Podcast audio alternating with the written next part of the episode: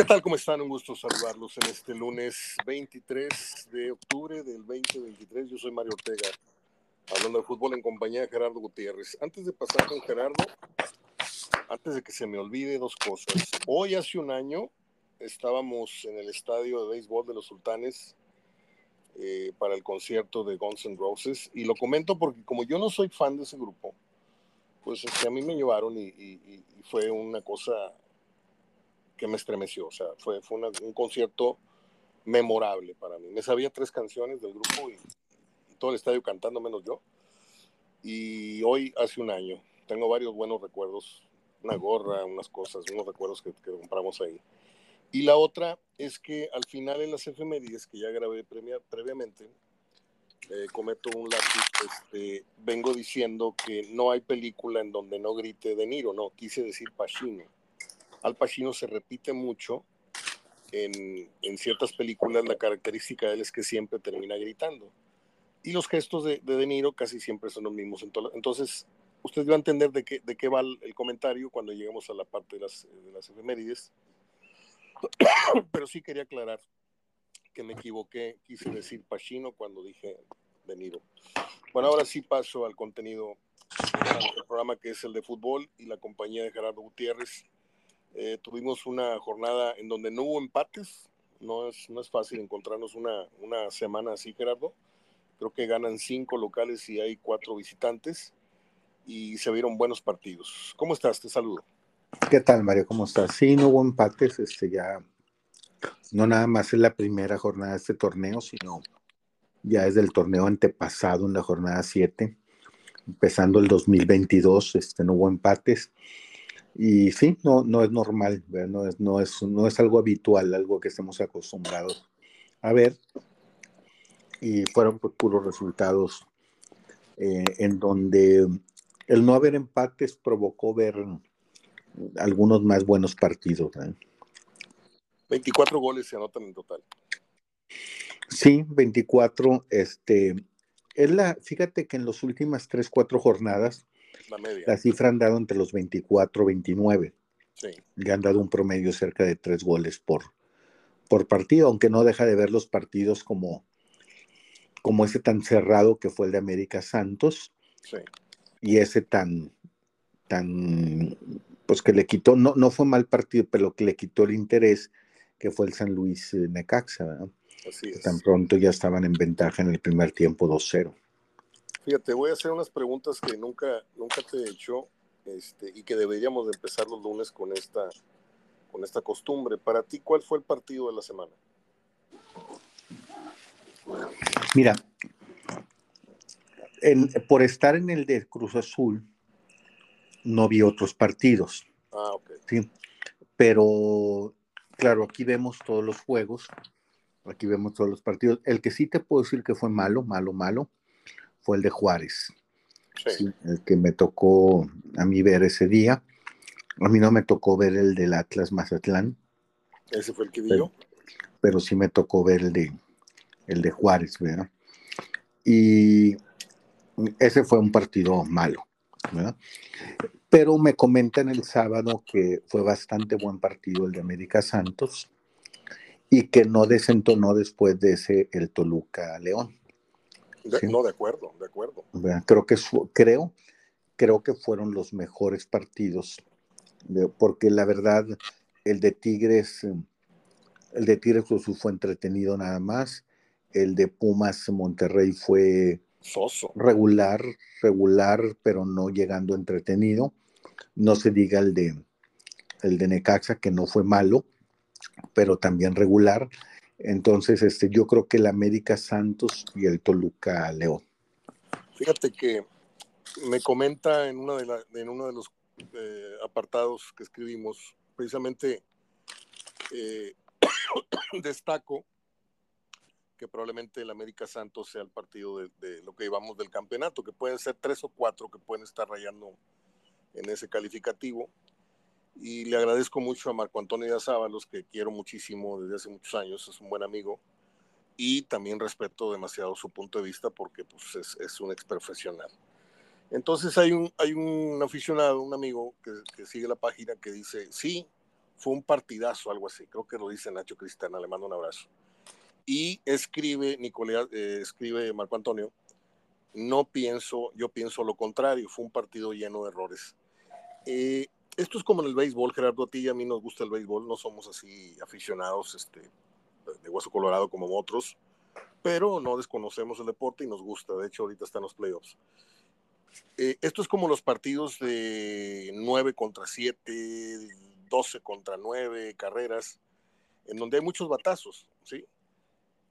Y hay mucha gente que prefiere las joyas de picheo, en donde el pitcher no permite más de tres hits, en donde el score es 1-0, 2-1. Y hay quienes son los puristas de, del béisbol y hay otros que van a ver home runs, van a ver triples, dobles, grandes atrapadas. Y en el fútbol es igual. El que lo ve desde un punto de vista microscópico el fútbol, pues le va a encontrar errores tras errores. Un partido de, de siete goles, bueno, pues vas a encontrar cinco, por lo menos, errores defensivos.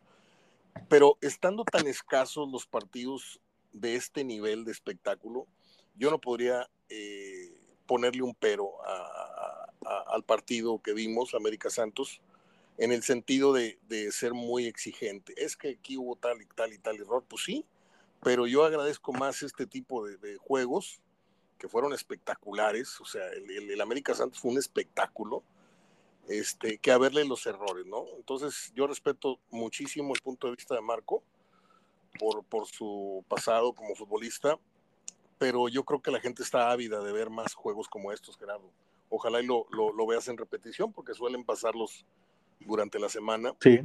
Este, y te lo recomiendo muchísimo. ¿eh? Fue un, juego muy, muy, muy bueno. Muy bueno, muy emotivo. Y ahí donde quedas tú con esa, esa mueca diciendo, ¿por qué el Santos a veces da trazas, da, da, da avisos de, de, ser un equipo como el que siempre fue, competitivo, de mucha garra? Y de repente se pierde en, un marasmo de jornadas. O, o sea, a mí me pareció que el partido bien pudo haber terminado 4-4, ¿eh? Bien pudo haber terminado 4-4 porque América, este, pues eh, lo mismo anotaba y le, y, le, y le, volvían a anotar. O sea, fue un, fue un partido de toma y daca muy interesante. No sé qué opinas de este punto de vista que te acabo de, pues, mencionar, la analogía entre... No, muy bien. Fíjate que más que los puristas, yo creo que los ve, lo que los ven así son los que trabajaron o trabajan en eso y que tratan de justificar su trabajo o darle un valor. Y los que los vemos desde el punto de vista, que para eso es el deporte, entretenimiento. De acuerdo. Sí. Entonces, pues queremos ver partidos como eso. Yo me acuerdo cuando, estando en Guadalajara viviendo, me gustaba mucho, me empezó a gustar, empecé a agarrar la costumbre de ir al cine muy seguido. Ah, mira. Este, y eh, allá en Guadalajara, pues lunes y martes o lunes y viernes siempre iba al cine, pero el lunes siempre iba con dos compañeros del, del periódico, pero uno de ellos, uno de ellos de la sección de deportes, pero otro, otro, otro de ellos, o mejor dicho, otra de ellas era ella. Espectáculos. Eh, crítica de cine, era crítica, escribía en crítica de cine. Pues. Entonces, como ella andaba con el muchacho de, deportes, pues iban al cine, pues, pues vamos, vamos los tres al, al cine. y salíamos de la película y, y adrede, adrede, lanzaba ya la primera pregunta, ¿qué les pareció la película?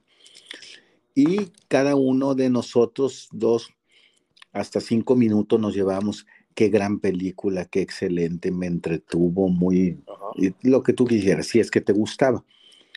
Y luego le pedíamos al último su opinión, bueno, ¿y a ti qué te pareció? No, muy mal hecha. No sé si te fijaste en la escena tal que se reflejaba la cámara arriba en el sombrero del... Oye, Mario, no te vas a poder. Sí, sí, sí, sí, sí, sí, entiendo. No te que, que el micrófono eh, se reflejaba en el sombrero del señor. entonces, digo, no, no te vas a poner a ver en eso. Entonces, yo creo que... El aficionado promedio no ve eso. No, no, no, yo, yo, el especialista, y yo creo que ni el aficionado promedio, nomás el especialista. Y acá en te digo, el aficionado promedio va a disfrutar la película, no va a analizarla. Y acá en el fútbol da lo, es lo mismo, eh, el que está dentro, el que lo jugó, como hablabas ahorita de Díaz Ábalos, eh, pues ellos Para ellos es muy diferente, Mario, lo que es un buen partido o jugó muy bien. No, y aparte es entrenador. Por eso ellos diferencian mucho también como técnicos. Este, no, pues si quieren divertirse, váyanse al circo. ¿sí? Porque ellos lo que ven es el jugar bien. Ellos se preocupan porque su equipo juegue bien. Pero el jugar bien para ellos no se traduce en eh, gustó, ¿sí? Gustó, entretuvo, eh, recreó la pupila, no. Y, finalmente, pues el aficionado con toda la razón y los que vamos al fútbol, pues queremos entretenernos, ¿sí? Muy bien. No sé, te, te, comento esto porque lo voy a ligar a una situación que no me fijé.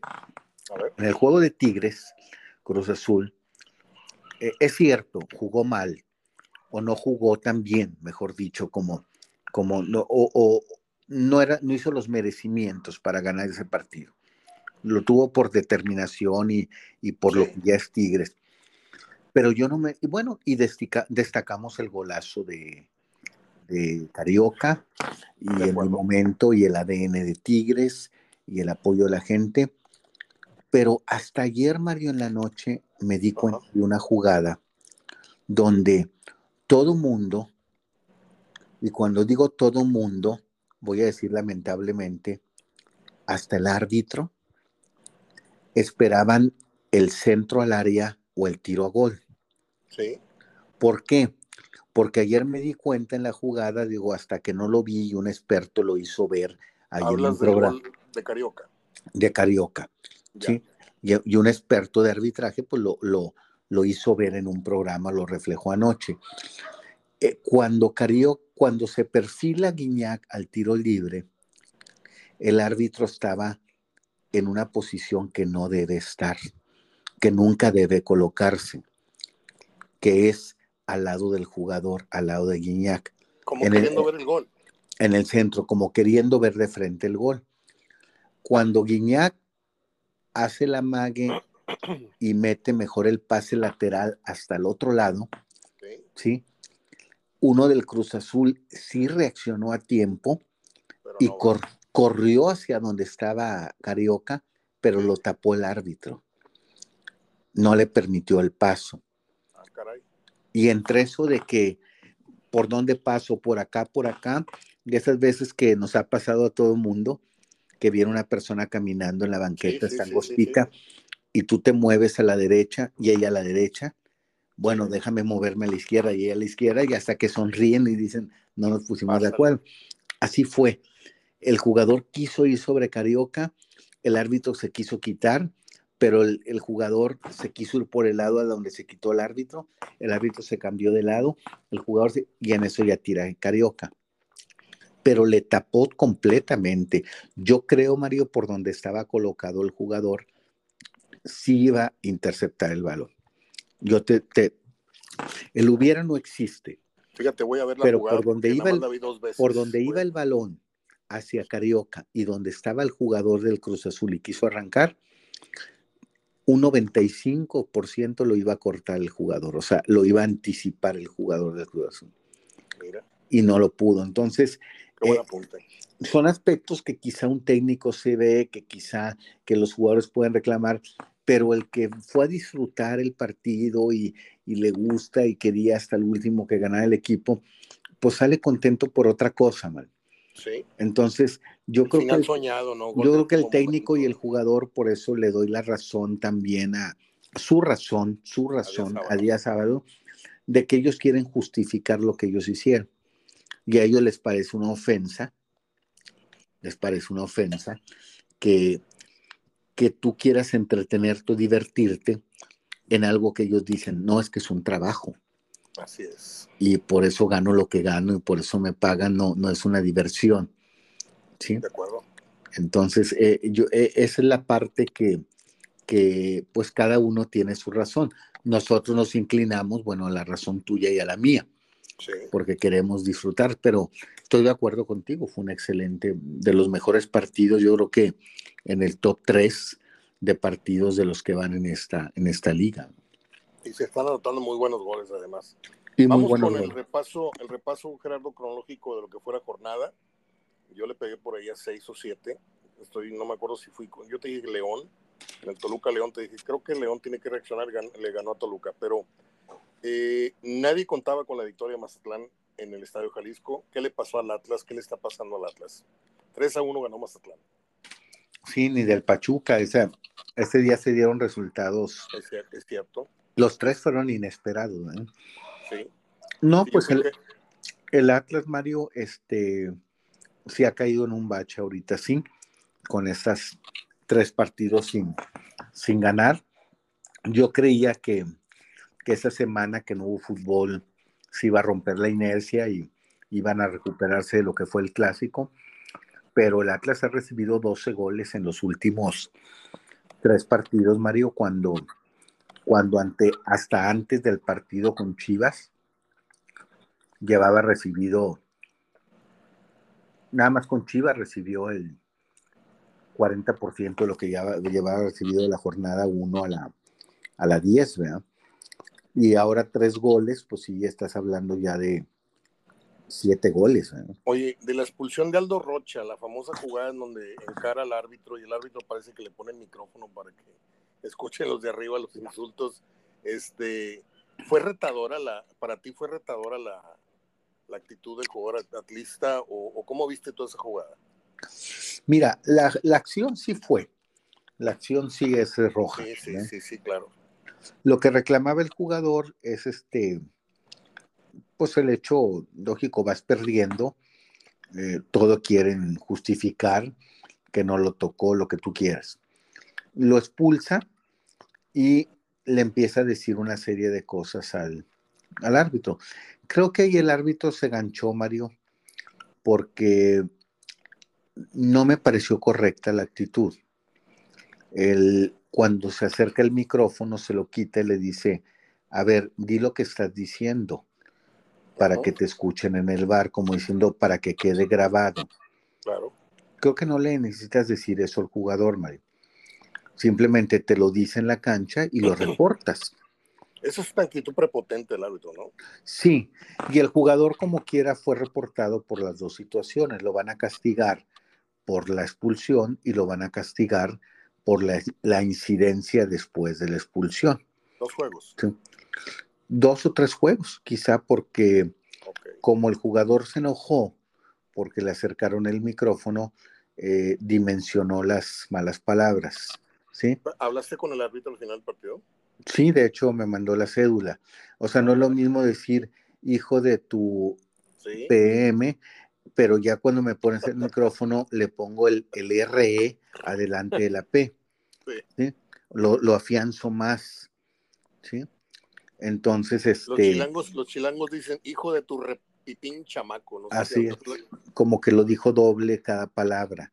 Entonces, este, pues quizá por ahí le den dos y uno por la expulsión tres, pero bueno, quizá a veces la comisión a veces así es y lo puede dejar en dos, ¿verdad? Pero uno le van a dar por la, por la expulsión y la otra por, por la cuestión de lo que, de lo que dijo, pero sí es una actitud que, puedes calentar más. Creo que pudo haber desentonado en, un mayor enojo del jugador al decir, mira, diro el micrófono para que te escuchen arriba y para que veas que va a quedar grabado.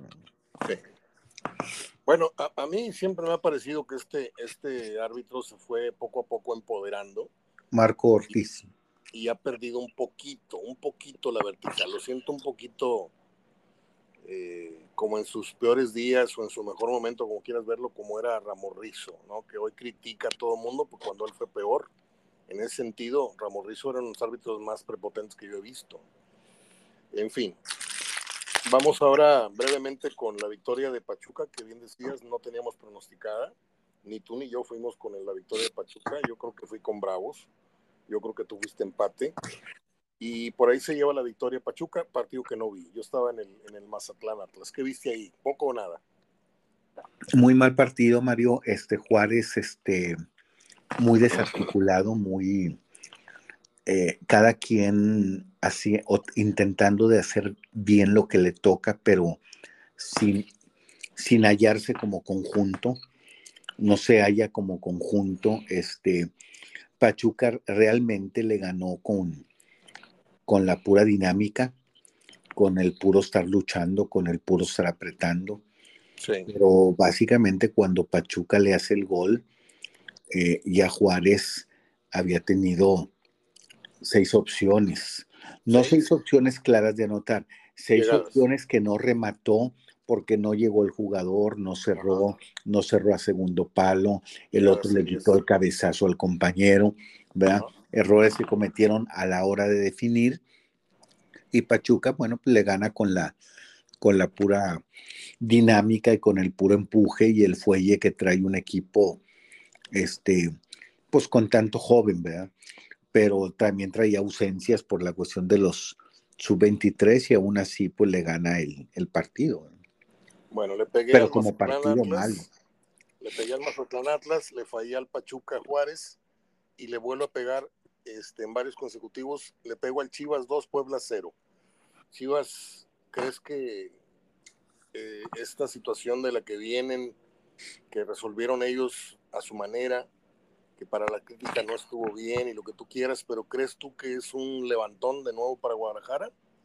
Pues mira, es un levantón medio porque lo está, hay, que, hay que diferenciar dos cosas. ¿eh? A ver. Eh, está ganando sin esos tres mal, mal portados.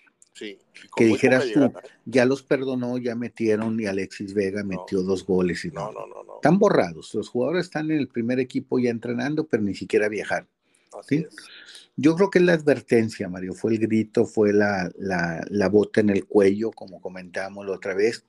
Este, están asustados, o sea, saben lo que pueden pasar los jugadores, saben cómo ya reaccionaron sus jefes, saben pues que no hay que moverle más porque eh, si yo le muevo, aunque sea mi primera vez que le mueva y que tenga una indisciplina, me van a sancionar como si el vaso ya se hubiera rebasado. o sea, ya no van a juzgar mi antecedente como primerizo, van a juzgar el antecedente como lo que se viene dando en el equipo. Y te digo algo, siento que los jugadores saben que no fueron perdonados por una necesidad futbolística, sino por un tema económico. Entonces, te perdono, pero no te perdono. O sea, como bien dices, están ahí. Ahí de repente a lo mejor le van a dar chance a uno o a otro entrar unos minutos, pero este fue un tema más de escritorio que, que, que necesidad deportiva, ¿no? Así es, uno, algo que no pudieron en ese momento resolver por lo legal, por lo económico, y mira, mejor incorpóralos aunque no los uses. ¿Cómo está Guadalajara ahorita en la tabla? ¿Está que en quinto o sexto lugar? No, está en el, en el cuarto. Está, sí, está América, está Tigres, San Luis, eh, Chivas, y luego sigue, está también, bueno, Monterrey es en sexto. Pero los partidos pendientes pueden mandar a Chivas a quinto, ¿no? Sí, de hecho, Monterrey ganando el, ganando este del miércoles se va tercero, Mario, otra vez. Se va a quedar América, Tigres y luego Monterrey si gana. Ahorita está América, Tigres, eh, San Luis y Chivas. Muy bien. León Toluca me encantó el partido, pero me súper encantó porque una dinámica muy buena de los dos equipos. Eh, Toluca por momentos se pareció a aquel León del mismo Ambriz, pero Toluca siento que le falta, este, le faltan cinco centavos para el peso, o sea, siento que o no tiene un, matón, o no tiene un ciña, o no tiene, pero algo le falta al Toluca. es un equipo que practica por momentos buen fútbol y luego se desvanece. Y defensivamente muy, muy incierto, casi siempre el equipo de, de Ambriz. Sí, bueno, ahí yo, yo te, he insistido y no es que el técnico me caiga mal o te algo contra él, pero yo no tengo ninguna confianza en el Toluca. Sí, el Toluca, este, pues es el Toluca que te hizo una buena temporada la pasada y, mira cómo lo, cómo lo, echó Tigres con cinco goles. Este, ahora viene de, de, venía, tenía tres resultados ante los más fuertes de la liga, Chivas, América, y va León y León estaba muy inestable y pierde.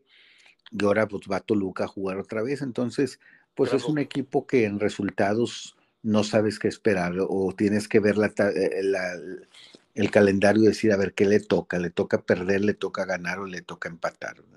Fíjate, no sé esta reflexión cómo te la pueda yo explicar o, o plantear, pero cómo la vida es de momentos, ¿sí? Y concretamente en el fútbol porque un día eres el entrenador del momento, el entrenador más cotizado, el entrenador más entrevistado, el entrenador con más comerciales, el entrenador de la selección. Hablé del Piojo Herrera. Y hoy el Piojo Herrera es uno más de la baraja. claro. Está en cuarto o en quinto ranking ahorita en, el fútbol mexicano. Ambriz, cuando era técnico de León, olvídate, este tiene que ser y por qué lo discriminan y por qué. Y ahorita Ambriz sigue siendo el mismo entrenador que dirigió a León pero no ha tenido los elementos o se le hicieron viejos Navarrito, se le hizo viejo el otro y otro. El caso es de que no ha tenido, creo yo, la misma calidad que tuvo en León, por eso no ha tenido el mismo éxito que tuvo en León, pero el entrenador es el mismo. Sí, el Piojo Herrera es el mismo de León, el mismo del América, el mismo de acá, el mismo de... pero el Piojo tiene sus, sus issues, tiene sus, sus asuntos, sus problemas, que son los dicho hasta el cansancio, lo traiciona el temperamento y sus modos arrebatados. Entonces yo al Piojo nunca lo he considerado, así haya tenido el América donde lo tuvo, así haya logrado lo que logró. Yo siento que hay mucha diferencia entre Ambriz y el Piojo, pero a mí me da pena, y te lo digo no porque tenga ninguna amistad con él, ni mucho menos, pero pues yo creo que Ambriz no es tan, tan malo como parece en Toluca, y a lo mejor no tan bueno como lo fue en León, hay un, hay un término medio ahí, pero es de los técnicos mexicanos más cotizados que podemos ahorita presumir. Ojalá y un día le llegue o mejor plantel o una mejor oferta de trabajo. Mira, este no hay que, eh, ahí sí te quiero enfatizar, Mario, este, estamos defendiendo mucho en la cuestión del plantel. Eh, quiero puntualizar, él escogió todo su plantel, nada le han impuesto. Sí, escogió de acuerdo al, bueno, presupuesto. Todo, todo mundo lo escoge, digo, todo mundo, el de Puma lo escoge y a veces ni lo escoge. Y mira dónde tiene Mohamed a Pumas. Sí. Este, al contrario, Mohamed le quitó, le quitó a Dineno, le quitó a Del Petre, nomás los mete de relevo. ¿sí? Llevó a Rodrigo López, el del Toluca, que le da más oportunidad, y trae al equipo en, en quinto lugar. O sea, es decir, eh, aquí la cuestión, y tan así, Mario, que yo te puedo asegurar, te puedo asegurar que si no llega a la final, no, no semifinal, a la final, se va, eh, se va a ir a Ambriz. Sí, o lo van a ir a Ambriz porque ya nomás le quedaba Mario de los que eh, de los que él no él, cuando él llegó al equipo hasta el año pasado ya nomás le quedaba Torres Nilo. Y de suplente, y Torrenilo ya se retiró, ya está aquí en Monterrey. Entonces, los 27 jugadores, Mario, los 27 que tiene Toluca, son traídos por él. Es, son muchos jugadores, Mario, son demasiados para cuatro torneos, casi cinco, con cuando llegó. ¿Y dónde ves tú el problema de Ambris? ¿En, capacidad, en personalidad, en, qué? ¿En, dónde se le fue cayendo el cartel Ambris? O sea, porque tú me estás señalando un problema muy, muy claro, ¿sí? Sí. Él, tuvo la elección y no ha tenido resultados. Pero yo pregunto, ¿esto ha sido por falta de oficio, por falta de personalidad o por simplemente porque no, la ecuación no funcionó? Escogí mal y no dan. Mira, el jugador, Mario, a veces sabe medir, lamentablemente mide, como cuando mides al maestro. Cuando, distancia, Creo que a Ambrí le afectó mucho ese fracaso en España. ¿Sí? Estoy de acuerdo. regresó con, regresó con muy bajo perfil. Él, él terminó en León y pudo haber hecho, pudo haber seguido. Él debió haber seguido en otro equipo en México. Cuando se pudo haber cotizado, no cambió no cambió de aires, cuando pudo haberse cotizado. Y tenía muchas ofertas, Mario. Sí, sí, sí. Cuando salió de León tenía tres, mínimo tenía tres. Sí, sí, sí. ¿sí? Y no las quiso porque quiso irse a España. Y, que, y, yo creo, Mario, en lo que él pensó, si me pongo en el papel, nunca he platicado con Ambris, digo, me refiero de esto. Sí. Pero yo creo que a él en ese momento sentía que él podía ser el técnico de la selección. Sí. Y yo también creo eso, ¿eh? Yo también lo acepto. Yo creo que en ese momento, cuando estaba en León, era el técnico ideal y con mayores merecimientos y capacidad para estar en la selección. ¿Sí? Pero como no se la dieron a él, yo creo que él quiso alejarse un poquito, decir, mira, me voy a salir con mi capacidad de México, voy, voy a España y mejor vengo de España para acá, vengo de España al Tri, ¿sí? Y se fue a ese equipo. Me, me regresó triunfador de allá. Sí, y no. era un gran equipo, Mario, pues era otra división. Y en aún en otra división le fue mal, pues vino a México y ya ves, tardó un poquito, lo llamó el Toluca y empezó, empezó a picar piedra otra vez en el Toluca y creo que ahí te miden los directivos, te miden los jugadores, en el sentido, bueno, pues, pues a picar piedra otra vez desde abajo, cuando él, pues realmente se le debe respetar ya su, su, donde estaba, ¿verdad? No te voy a bajar a donde, te voy a, poner otra vez donde estabas. Y yo creo que eso le afectó, anímicamente, yo creo que eso le afectó y yo, yo creo que eso lo, lo como pasar vibras, lo, lo, lo olieron los directivos, los jugadores y, y pues está, está batallando. Yo, te digo que el fútbol para mí es un, un ente aparte en, el, en, la vida de todos, o sea, es un deporte, es un espectáculo, lo que quieras, pero en el fútbol hoy eres y mañana dejas de ser, aunque sigas siendo el mismo, sí. porque dependes de los resultados y depende de los, de los jugadores. Yo creo o sea, viendo ahorita la selección nacional, que está muy bien, que hay una, una hermandad y una familia, todo lo que quieras, Jimmy Lozano. Pero pones al Jimmy y pones a Ambriz, y a ciegas te vas por Ambriz. Claro, por definitivamente. Y el que la tienes el Jimmy, sin haber, sin haber matado una mosca, o sea, sin haber tirado, sin haberse tirado una maroma como técnico ganando algo en primera división, no, no estoy hablando de la Olimpiada. Pero bueno, así es el fútbol de raro, de, de, de, de especial de momentos, de popularidad, de intereses, de palancas, yo no sé. Pasamos ahora al 4-3 de Santos, que ya hablamos eh, al principio, pero te quiero preguntar de qué tanto eh, ha ganado el América o se ha afianzado en tu criterio como el candidato número uno al título, o sientes que por ahí está empatado con el protagonismo y el nivel que trae ahorita Tigres. Yo creo que está empatado con Tigres en ese sentido. Por el fútbol que está mostrando, Mario, por los recursos que tienes, por los recambios, por lo que cada vez estás haciendo, por lo que cada jornada estás teniendo más estabilidad con un buen fútbol, eh, yo pondría como candidato número uno al América. Pero Tigres, así como está, como lo ves el sábado, de repente batallando, de repente ligando dos empates, es un equipo que sabe cómo resolver liguillas. Entonces, eh, en ese sentido, yo veo a, Tigres el, cómo resolvió el partido de Cruz Azul.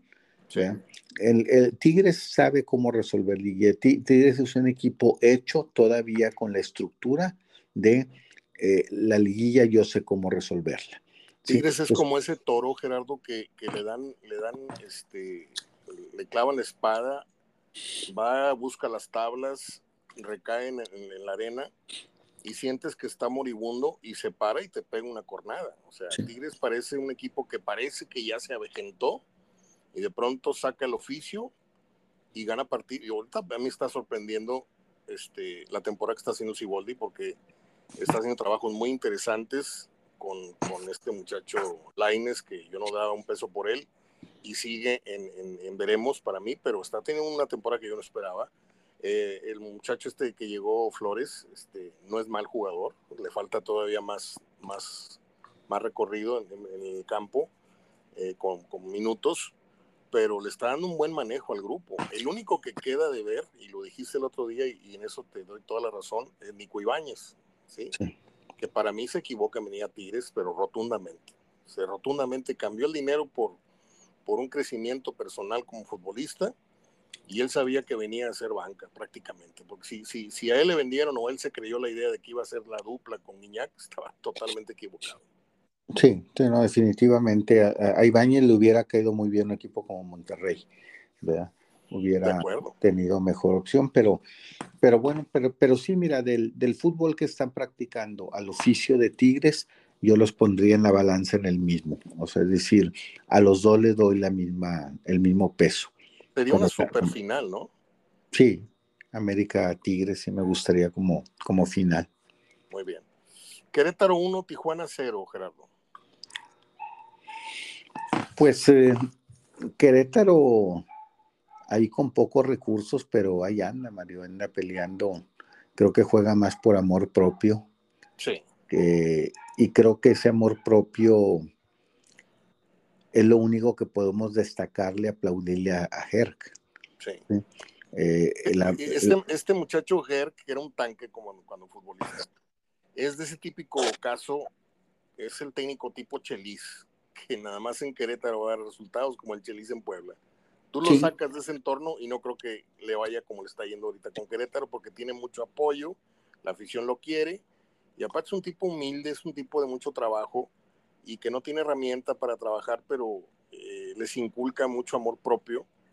Y, tú has dicho muy bien aquí que a veces no, no cobran, a veces no tienen sueldos atrasados, caídos, y el equipo muestra mucha, mucha vergüenza y me parece que ha hecho demasiado con tan poco material que tiene. Sí, yo creo que de ahí se basa el éxito de él o la tranquilidad de él para lo que inspira al equipo, en que sabe que no lo van a correr. Entonces, él sabe que está estable.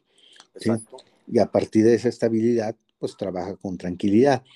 Y si te fijas, eh, los jugadores que tiene son jugadores que, así como dices, Ger nomás aguilaría, hay jugadores que nada más Querétaro los tendría.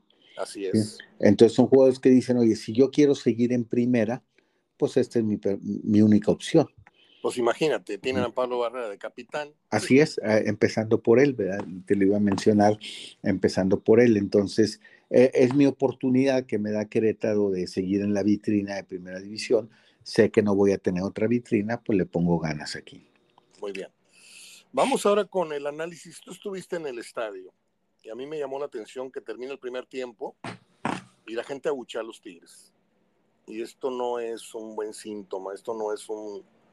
Bueno, no es un buen síntoma del aficionado, aunque ya hemos hablado bastantes veces de cómo es tan voluble el aficionado, tan poco conocedor o tan poco... Pero pues el rival también cuenta. Y aparte la estadística te decía que Cruz Azul no perdía, que era una plaza que se le da muy, muy, muy seguido pero ¿cómo viste tú el juego? Sí, mira, yo nunca veo en la gente los abucheos y todo como para un determinante o, un, termómetro para considerarlo. La gente pues va y, eh, es más, si hubiera caído un gol de Tigres en el minuto 48 con 0-2, aplaudiendo. El partido, mira, los primeros 15 minutos fueron todos de Tigres, eh, generó mucho, metió 10 balones al área, eh, casi todas por derecha.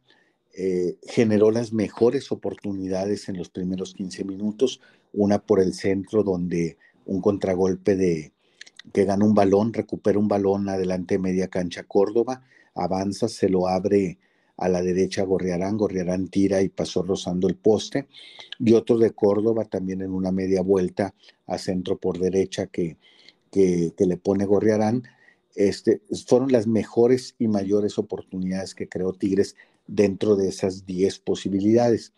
A partir del minuto 15 al 30, creo que fueron los 15, los 15 minutos más aburridos del, del, partido, sin ser malos. Aquí voy a distinguir bien jugados, pero sin ser atractivos para la tribuna, donde Cruz Azul equilibró, equilibró el, el partido y ya nomás dejó a Tigres del minuto 15 al, al 30 pisar tres veces el área. Pero a partir del 30, Cruz Azul le empezó a robar muchos balones a Tigres en su medio campo, lo empezó a replegar. mal parado. Eh, empezaron a venir las tarjetas y, las faltas. Eh, Tigres se empezó a distraer, se empezó a fastidiar con el árbitro se empezó a centrar en el trabajo arbitral, empezó a venir entonces la desconcentración y eso lo aprovechó Cruz Azul, porque Cruz Azul, mira, del minuto 1 al 30 metió cuatro balones al área. del minuto 30 al 45 metió siete balones al área, o sea, en un menos espacio eh, metió, y eso que no fue desde el 30, fue a partir del 34, o sea, siendo más exigentes, cuatro balones entre el minuto 1 y 34, siete balones entre el 34 y el final. Y en uno de esos, pues vino el centro eh, que, que, mandan eh, por el lado izquierdo y, y, el buen remate, un buen gol sin dejar caer el balón, como lo prende Antuna. Este, ahí se fue Angulo, se, se fue con la marca de Sandoval. Él creía que Sandoval era el que iba a buscar el balón, entonces se fue con la marca de él. El balón pasó de largo y atrás estaba Antuna y se lo coloca muy lejos al palo contrario a, a Nahuel Guzmán, ¿verdad? Este, y, creo que, que, creo, creo yo que, que Cruz Azul aprovechó su momento que Tigres le concedió. Y, y, Tigres en los primeros 15 minutos no aprovechó su momento que ellos mismos fabricaron, que ellos mismos gestaron. O sea, los 15 minutos primero son mérito de ellos, de lo que Tigres hizo. Pero los 15 meritorios minutos de Cruz Azul fueron los que Tigres le permitió.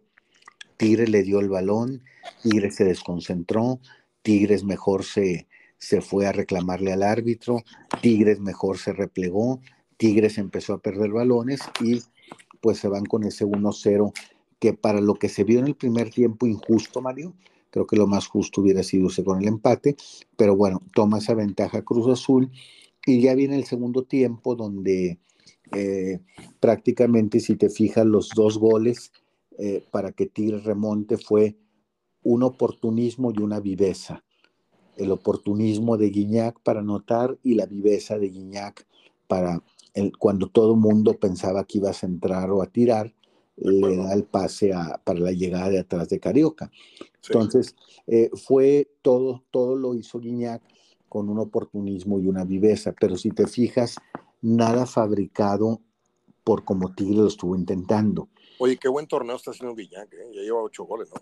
Sí, segundo lugar, segundo lugar después de Harold Preciado, este, con ocho goles puede ser campeón goleador otra vez y, y, y, y, lucha por el campeonato de goleo, Mario, cada temporada que decimos, no, no, ya, ya debe ir a la banca, ya no, ya está acabado, ya se me hace que es el último torneo, pero el jugador ahí sigue, ahí sigue comandando y sigue. Digo, para las personas que me escuchan con regularidad, me está dando en el, mero, el mero cico, Guiñac, porque yo soy de los que dice que va menos, va menos y, mira la temporada que lleva, nada más para que vean que yo no me no tiro la piedra con la mano. Ahora, eh, Tigres va con Chivas en la próxima semana, en la en jornada. En el Jalisco, y, sí. Y el partido por el concierto que va a haber, el que hubo aquí ahora es en, en, en el Akron, que es el, el, cantante este de nombre de Weekend. Sí. Y pues este, el partido se juega en el Jalisco, Gerardo. ¿Qué día es esto?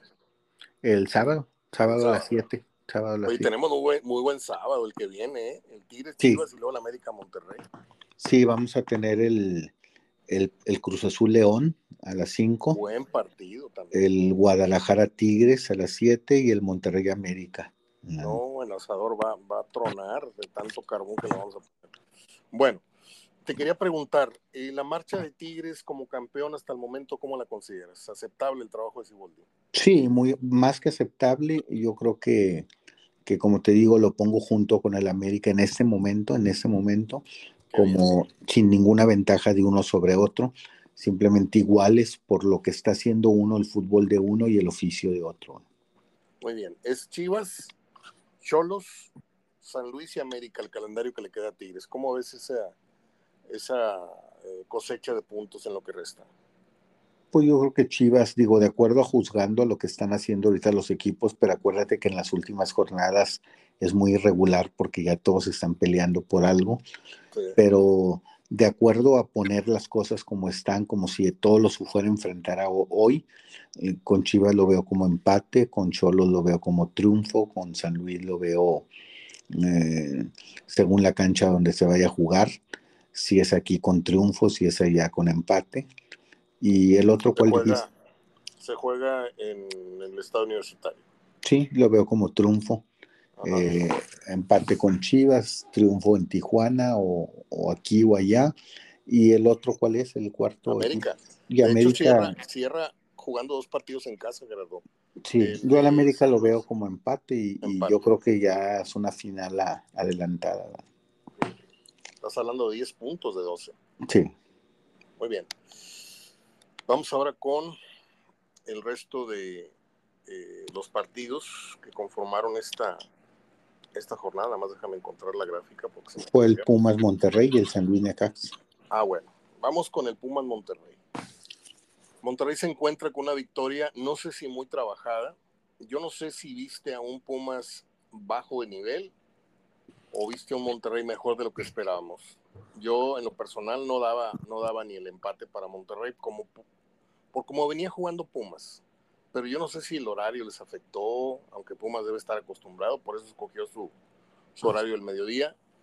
Pero a mí los juegos al mediodía en, la casa Pumas por lo general siempre se me hacen aburridos y bien lo advirtió este Ortiz. Y al final, con el gol de Ponchito, que es una muy buena jugada colectiva, este, terminan sacando una victoria no presupuestada desde mi punto de vista, que pues sigue teniendo al Monterrey en muy buena posición, en muy buen lo, presupuesta una muy buena final de, temporada, porque si se consideran los dos partidos que tiene pendientes en casa, vamos a, a darles por buena la posibilidad de que sean seis puntos. Y ya has apuntado varias veces que Monterrey podría terminar entre el 2 y el 3 el torneo, ¿no? Sí, yo lo veo ya en una semana más, semana y media, yo lo veo en segundo lugar, ¿eh? Lo veo en segundo lugar, este, pero yo creo que Monterrey, bueno, siempre te he dicho, es un equipo que va a terminar entre los primeros cuatro, pero que de aquí a una semana y media va a estar colocado o como segundo o como tercero, no como cuarto, como segundo. El problema de Monterrey va a ser el mismo de Bucetich el torneo pasado. O sea, de nada te sirve tener una temporada, como ya lo has dicho, de tantos o tantos puntos y de repente viene Tigres con... No es el caso, porque Tigres ahora sí está teniendo un buen torneo, pero ha habido torneos como el torneo anterior que, no fue para nada bueno, que tuvo todas esas tribulaciones y de repente entra a la liguilla, se le dan las cosas y es campeón. Monterrey tiene esa presión de saber que no nada más tiene que cumplir con un buen papel en la liga, quedar entre el primero, segundo tercer lugar, sino que además tiene que cuidarse de que Tigres no le arrebate el protagonismo en la liguilla o el boleto, un posible boleto a la final, porque pues va a caer en las mismas. O sea, Monterrey tiene una obligación perenne, permanente, no sé si de ser campeón, pero por lo menos pisar la final. Sí, pero mira, ya va a ser diferente también, Mario, en el sentido que, que, Rayados, y desde ahorita te lo digo, este, que más me gustaría a mí que fuera campeón por sobre América y Tigres, pero no. Mario, no tiene recambios. Mira, este equipo, la verdad, ayer se le aplaude, se le reconoce, creo que fue, me encantó, me encantó el resultado, Mario, y el por cómo lo logró creo que lo logró con eso que le hemos criticado tanto que no tiene como si lo tiene Tigres. Sí. Creo que lo logró a base de mucho, de, mucho coraje, a base de mucho esfuerzo. el partido que da el Maxi Mesa no lo había dado nunca. ¿eh? en, ese sentido del esfuerzo, lo estuvieron destacando toda la transmisión y Maxi Mesa. Sí, pues es que mira, eh, eh, Pumas basó todo su, su potencial ofensivo con el chino Huerta. El chino Huerta, de, las, de los nueve balones que metió Pumas al área en el primer tiempo, de los nueve, en siete tuvo que ver el chino Huerta. ¿sí? O sea, él participó en siete de las nueve jugadas ofensivas. ¿Sí? Pero en el segundo tiempo, no, más que en ese primer tiempo, Mario, que se lesionó al minuto seis, este Eric Aguirre, eh, ese lado izquierdo, como que no le tuvieron confianza a Guzmán, mandarlo al derecho, donde juega Estefan y Edson, y lo apoyaba mucho Vegas. Vegas lo apoyaba mucho yendo a la izquierda junto con el 4, con Guzmán. Cuando el 4 se quedaba en el centro, los que salían a la banda a encarar al chino Huerta era Vegas y Jonathan González, que también me parece que hizo un muy buen partido. Es el mejor partido que le he visto a Jonathan González desde su regreso. Es verdad. Estar ahí empujando, apoyando en la marca sobre Maxi Mesa junto con Vegas. Pero ya en el segundo tiempo decidió Ortiz poner ya como policía, ya cuidando al chino, a Maxi Mesa. Y ya no volvimos a ver a Huerta. Esas siete veces que te apareció en el primer tiempo, ya no se le volvió a ver al chino Huerta hasta el minuto 83, cuando va al área a buscando entrar al área por la izquierda y le comete una falta a Guzmán. Esa fue la primera acción de Huerta a la ofensiva, sin pisar el área, que, que generó un tiro libre a favor de Pumas, pero hasta el minuto 83. Es decir, a Huerta nomás se le vio dos, dos veces en el segundo tiempo. Al minuto 83 cuando le comete la falta a Guzmán y al minuto 87 cuando él le comete una falta a Guzmán, el chino Huerta Guzmán. Entonces, el trabajo fue excelente de sacrificio que hizo, que hizo Maxi Mesa, ¿verdad? Por eso digo, con mucha experiencia, lo hizo con más experiencia y oficio y sacrificio, eh, para la habilidad que tiene el Chino Huerta. Te pregunto, te pregunto, ¿no sientes tú que Mori ya está en la conciencia de que va a salir del equipo? Sí, debe estarlo, Mario, este, pero también, si te fijas, este, pues terminó creando, de él nació ese gol, eh, le dan el pase de la banda a él, eh, sin esperar, la marca de él esperaba que, que quebrara hacia el centro, para tirar, pero lo que hizo es, se apoyó, nada más tocó el balón y lo filtró al área para la entrada de Romo, y Romo es el que se entra para Ponchito, ¿verdad? Pero sí, la verdad, ahorita no, no te aporta lo que, a lo mejor un equipo en estas circunstancias, con la falta de tanto delantero, pues te pudiera generar más confianza si fuera un Guiñac, que un, que un Funes Mori. Yo, Pero, yo, veo, yo veo a Funes Mori este, y yo le tengo mucho respeto a lo, a lo que ha hecho, pero me parece un caso muy raro el de Funes Mori, un tipo que va a dejar un récord, que van a pasar un montón de años para que alguien venga y meta 160, 170 goles, no sé cuántos lleva, y que tenga tan poca empatía, tan poca afinidad con la gente, que la gente le respete tampoco su trayectoria, tampoco a lo de todos, pero sí siento que hay, hay opiniones divididas en ese sentido y, se me hace tan, tan rara esta historia de un goleador histórico al cual no toda la gente se le entregó. sí, porque, eh, porque lo dijiste ahorita muy claro, tiene que ir acompañado siempre. Eh, a veces el jugador, Mario, porque has visto jugadores con, con, con, más simpatías, que lo quiere más la gente, pero esos jugadores suplen, suplen su falta de, de capacidad sobre otros con, con empatía con la gente. Exacto. Sí, y en este caso no lo otros que no son tan buenos jugadores que abusan de eso, ¿no? Con eso, sí. Con eso le dan el dulce a la gente y no Por ejemplo, por ejemplo, uno de estos últimos que dices es el Kikín, ¿sí? sí. Eh, todo el mundo lo quería, era simpático, lo besaban y lo querían, pero no era buen jugador, Mario. Ajá. no, era no era nada buen jugador, ¿verdad? Y el caso de Funes Mori es muy buen jugador, ¿Jansen pudo ser uno de ellos? ¿Quién? Jansen puede ser uno de ellos que le dio la gente más de lo que merecía. Jansen también, Jansen también es uno, es uno de esos. Fíjate cómo a Jansen en tan poco tiempo le costó menos el carisma con Funes Mori. Pero Jansen, fíjate cómo fue la empatía. Eh, tuvo que agarrar una lata de cerveza y ponerse un sombrero para identificarse con la gente. Ya, soy uno de ustedes, sí. Así es. Funes Mori a mí, la verdad, te soy sincero, más que también respetarlo, eh, me cae muy bien. Este, yo, yo destaco mucho, Mario, también, eh, y siempre lo preguntaré, ¿en qué escándalo ha estado Funes Mori desde que llegó? No, ninguno. Es un tipo gareño, es un tipo de familia. Lo único que le ha faltado... Por un muy difícil, ¿eh? que pasó por una situación muy difícil, pero antes de pasar por esa etapa difícil de que tuvo del, del, del robo y eso, eh, creo que Funes Mori, eh, yo digo, a mí me tocó verlo, Mario, de cerca.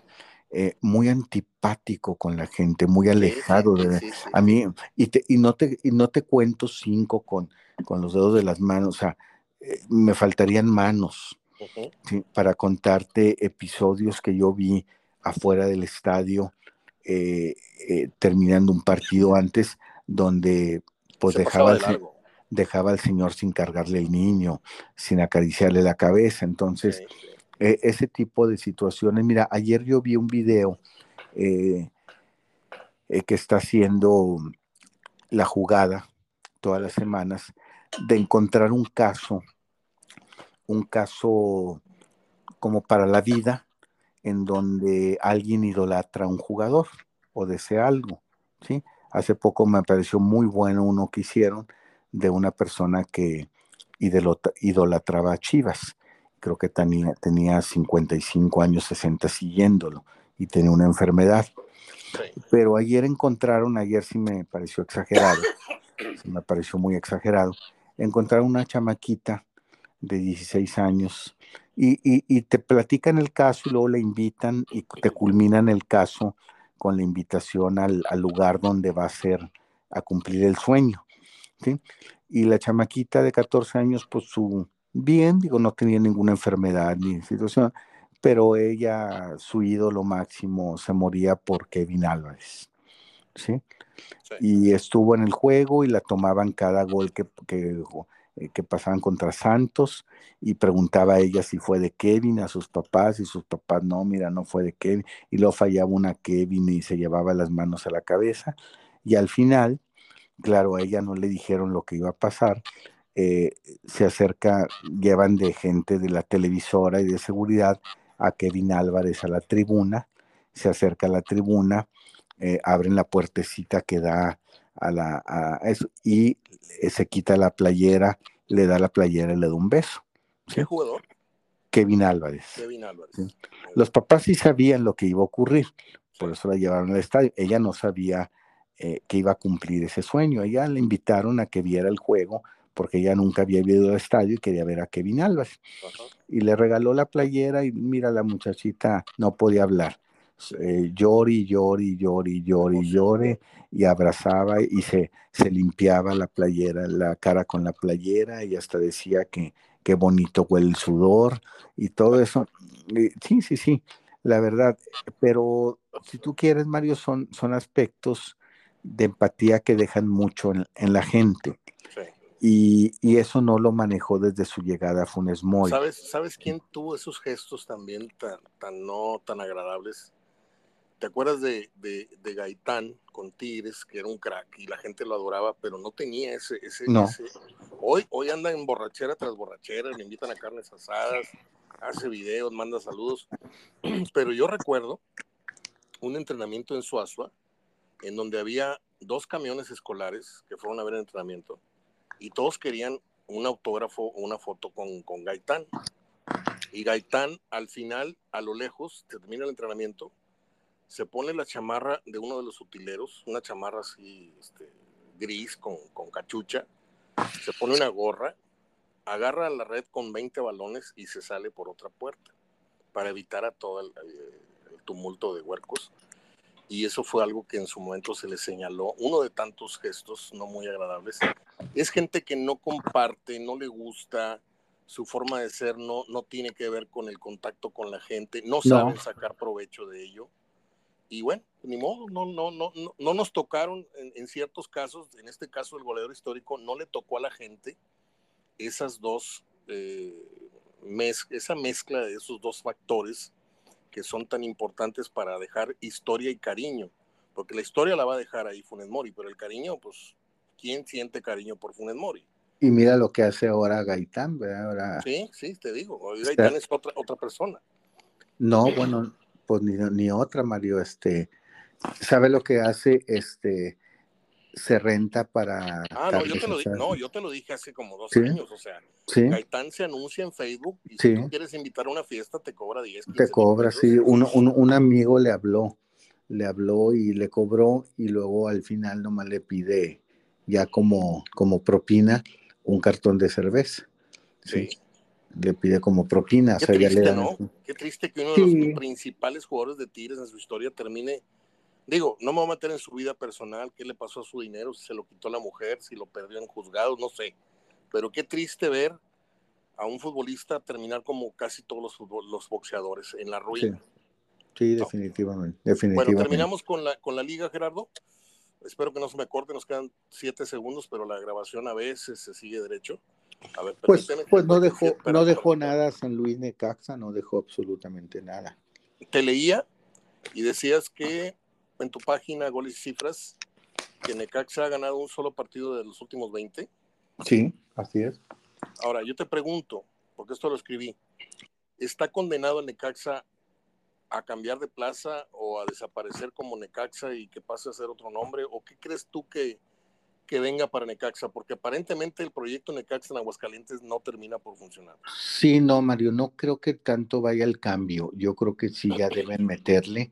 Eh, hay muchos inversionistas extranjeros que de repente a la distancia no se ponen de acuerdo, Mario, pero ya deben meterle este, ya una seriedad más en lo administrativo, eh, ya no andar con, con, este, con Fentanes y ya técnicos, eh, Guillermo Vázquez y técnicos que aburren. Yo te lo he dicho, yo soy un defensor del técnico mexicano, pero el que se prepara, Mario.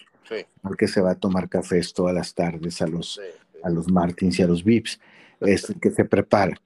Bueno, entonces, este, yo creo que Necaxa ya necesita una sacudida, necesita una sacudida, este, necesita mejores, que esos inversionistas extranjeros tengan gente más conocedora en esa plaza, ¿sí? Pongan gente más conocedora para que les maneje bien los recursos que, que están poniendo, pero no, no, no es que se esté muriendo el Necaxa en esa plaza, es simplemente que, que no lo han trabajado bien.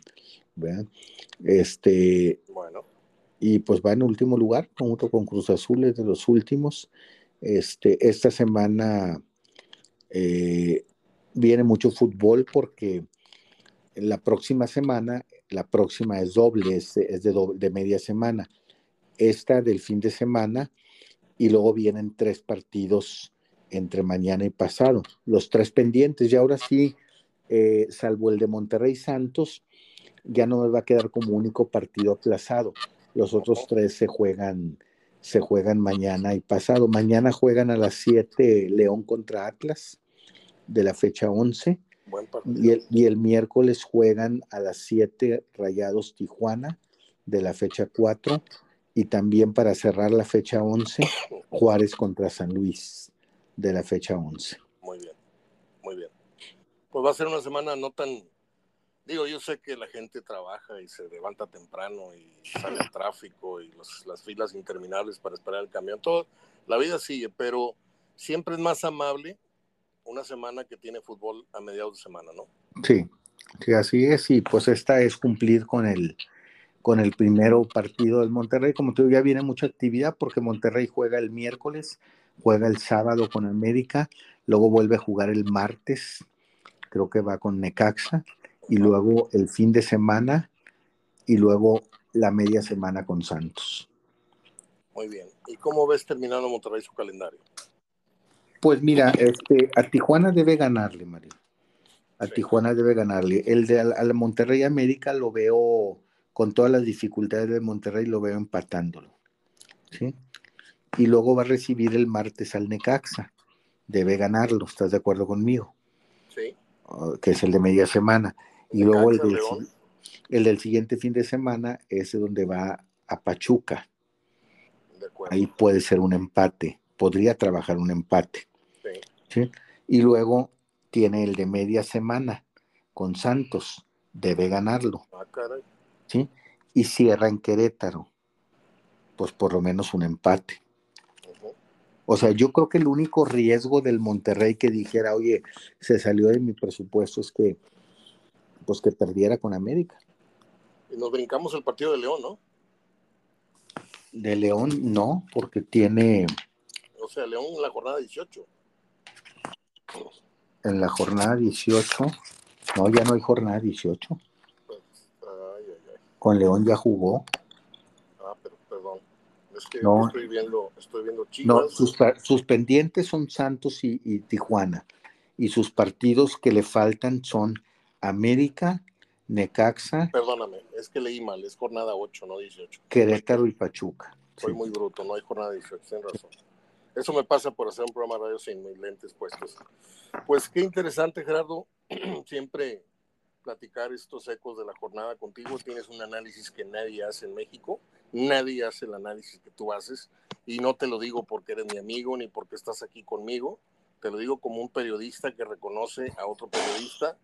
Y si tú estuvieras hablando ahorita en otro medio, yo diría, el análisis que yo escuché de Gerardo Gutiérrez en tal cual medio es el mejor que he escuchado. Y por, y por fortuna te tengo aquí conmigo y eso constantemente te lo voy a agradecer para que el día que yo me muera vayas a decir, este güey era el único que me reconocía en todo lo que yo valgo, este mi trabajo. Te agradezco mucho, Gerardo. ¿Algo no, en otras partes, en otras partes a lo mejor no estaría en el fútbol, a lo mejor estaría vendiendo chicharrón, ¿verdad?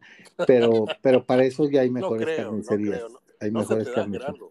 No, no se me da, Mario, y además hay mejores carnicerías que venden uno más rico que incluso más, más del que venden en el estadio. Lo que me da coraje es que en la televisión los que narran creen que acá nos la pasamos comiendo chicharrones, cabritos y frijoles con veneno toda la vida. Eso es del perro, ¿eh? No, los frijoles con veneno, yo nunca como frijoles con veneno, nomás el perro.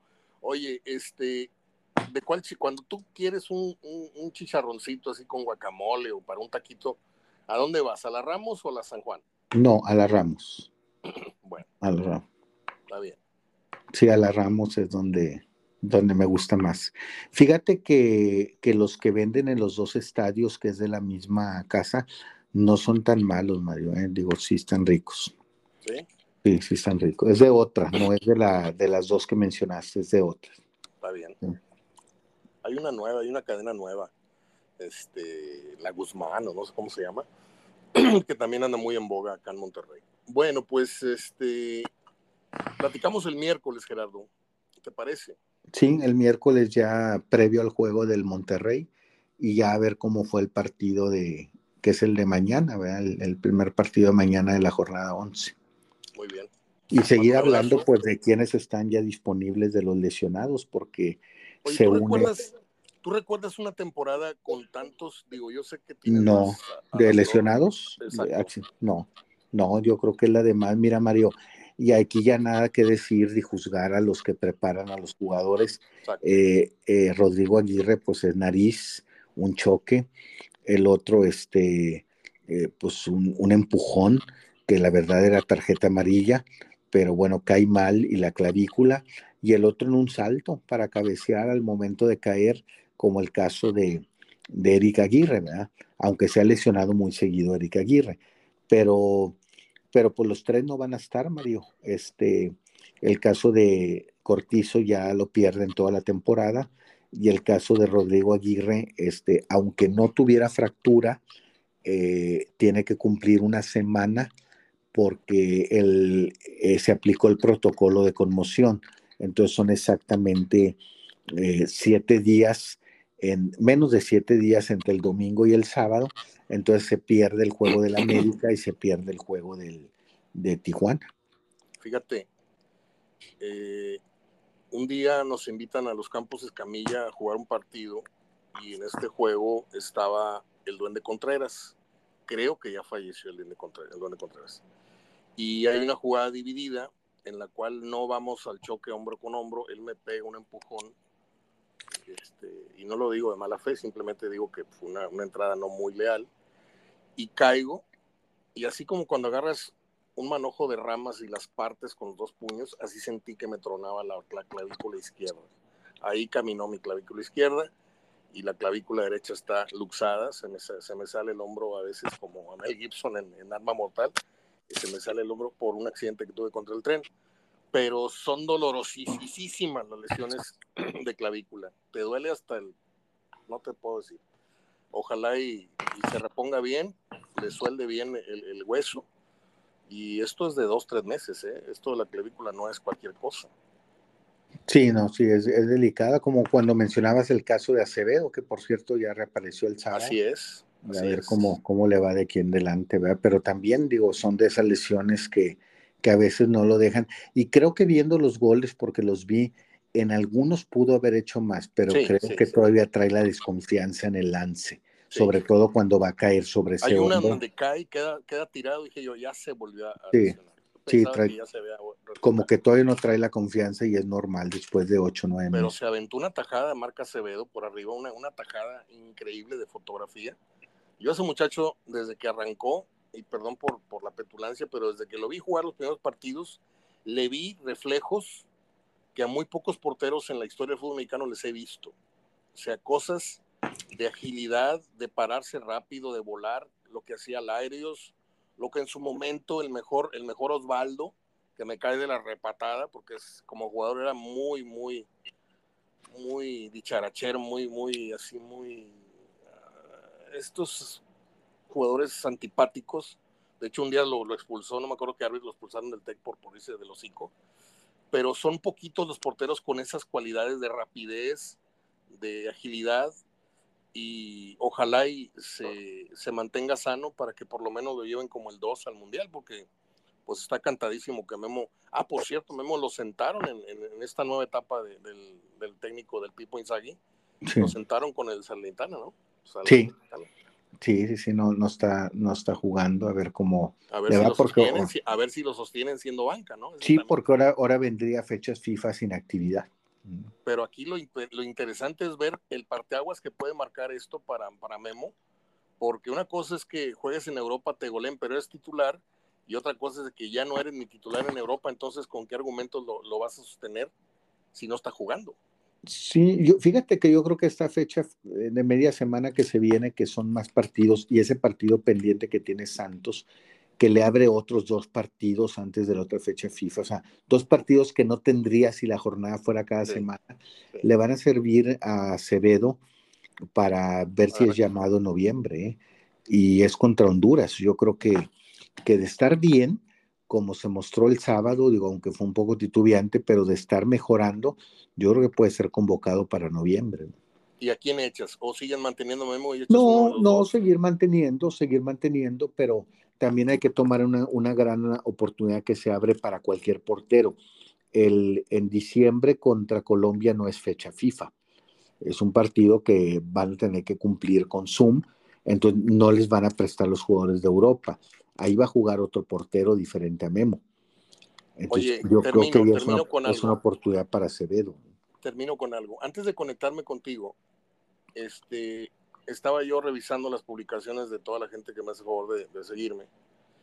Este, y me encuentro a Bucetich, a Luis Miguel Salvador haciendo radio al mediodía este, con Furcade y con este otro señor, sí. que se me olvida su nombre, este, de momento. Eh, ¿Viste las, algún pasaje del programa? ¿Escuchaste a Bucetich hablar?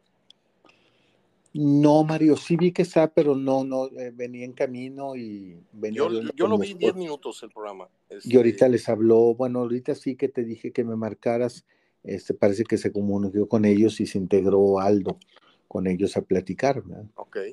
Este, pero no, no escuché algo. Bueno, lo vamos que... a ver en repetición, a ver qué, a ver cuál es la, post, la postura de Bucetich, no sé si ellos ya hicieron equipo anteriormente en otra cadena de radio, ¿sí? Sí. Y yo no sé si esto sea el preludio o, o, o, a lo mejor viene en camino otra vez el, el programa de radio con Bucetich, con Furcade, con Luis Miguel y con...